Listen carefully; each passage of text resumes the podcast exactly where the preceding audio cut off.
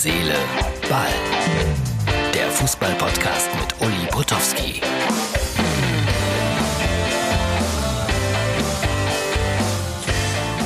Hallo, herzliche Ballfreunde, das ist die Ausgabe für den Mittwoch. Und natürlich gratuliere ich sehr, sehr herzlich Uli Hoeneß zum 70. Geburtstag.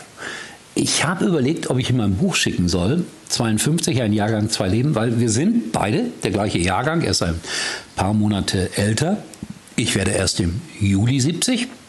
Aber dann habe ich mich gefragt, liest Uli Hoeneß Bücher? Hat er überhaupt Zeit dafür? Nimmt er sich die Muße? Dieses Buch wäre ideal für ihn und ich glaube, er kommt sogar drin vor, weil ich habe ja auch so ein bisschen was mit Uli Hoeneß gemeinsam erlebt. Denn äh, als ich der Moderator der Sendung äh, Anpfiff war vor vielen, vielen Jahren, da wurden er und ich mal zum Stern eingeladen zu einem großen Interview, so nach dem Motto der große Bayern-Manager und der Mann, der gerade die Geschicke im Fernsehen bestimmt. Und da kann ich mich dran erinnern, dass Uli Hoeneß über den ersten FC Kaiserslautern hergezogen ist, so sinngemäß, sinngemäß, die benehmen sich wie die, ja, ich sage das Wort nicht, äh, auf vier Beinen. Und äh, ich saß ja nur daneben, aber im Stern wurde dann der Eindruck erweckt, ich hätte das sozusagen mit abgenickt. Und das Ergebnis war, dass ich dann eine ganze Zeit lang in Kaiserslautern ui, ui, ui, schwer angegangen wurde.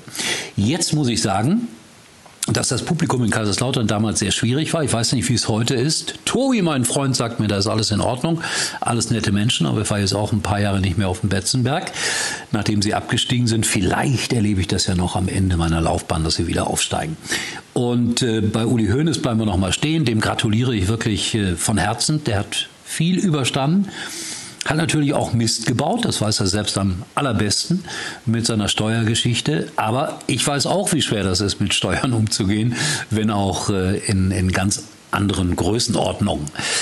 Und dann hat der Uli zu seinem Geburtstag ein großes Interview gegeben, natürlich, und er hat dann über den DFB gesagt, so sinngemäß, das ist alles eine Katastrophe.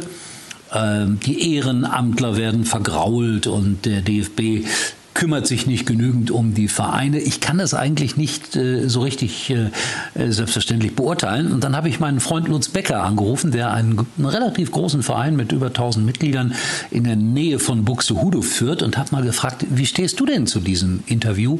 Und er hat mir dann versichert, äh, Uli hat zu 99 Prozent recht, also der Uli Hoeneß. Und ich glaube, dass der Lutz das gut beurteilen kann und er steht nicht in Verdacht als St. Pauli-Fan ein, oder ist HSV, nee, ich glaube St. Pauli, als St. Pauli-Fan ein großer äh, Anhänger von Uli Hoeneß und Co. zu sein.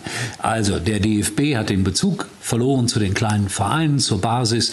Die äh, Jugend hat jetzt während Corona vor der Playstation gesessen und ist nur schwer zu motivieren, wieder auf den Fußballplatz zurückzukommen. All das könnten wir demnächst mal in einem Special verarbeiten. Aber ich glaube, das machen wir alles in der tausendsten Sendung, die ja dann äh, aus dem Münsterland kommt. Und da sind auch bei Anton tolle Amateure, die sich darum bemühen, dass Kinder Fußball spielen.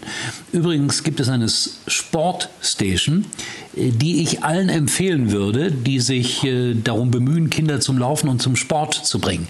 Auch das werden wir demnächst hier mal etwas intensiver ja, besprechen. So, Tobi hat mir ein Foto geschickt. Äh, Meister der Herzen, Schalke 04, Sieger der Herzen, der Vize-Weltmeister beim Dartwerfen. Das Foto darf ich aus rechtlichen Gründen nicht zeigen, lieber Tobi, aber ich habe es jetzt erwähnt, obwohl ich so ganz genau nichts damit anzufangen weiß, weil, wie viele wissen, ich kein großer Darts-Fan bin. Aber natürlich äh, ein großer Freund der Meister der Herzen, aber das ist auch schon wieder so lange her, dass es sehr abgedroschen ist. Ja, Bayern, was wird aus dem Spiel?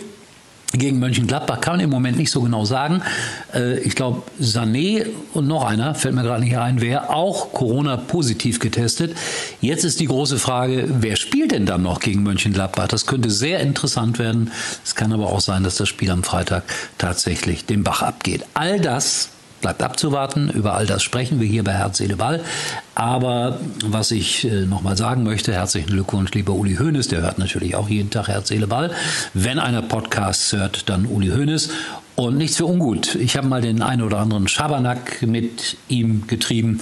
Und vielleicht schenke ich ihm doch noch das Buch. 52, ein Jahrgang, zwei Leben.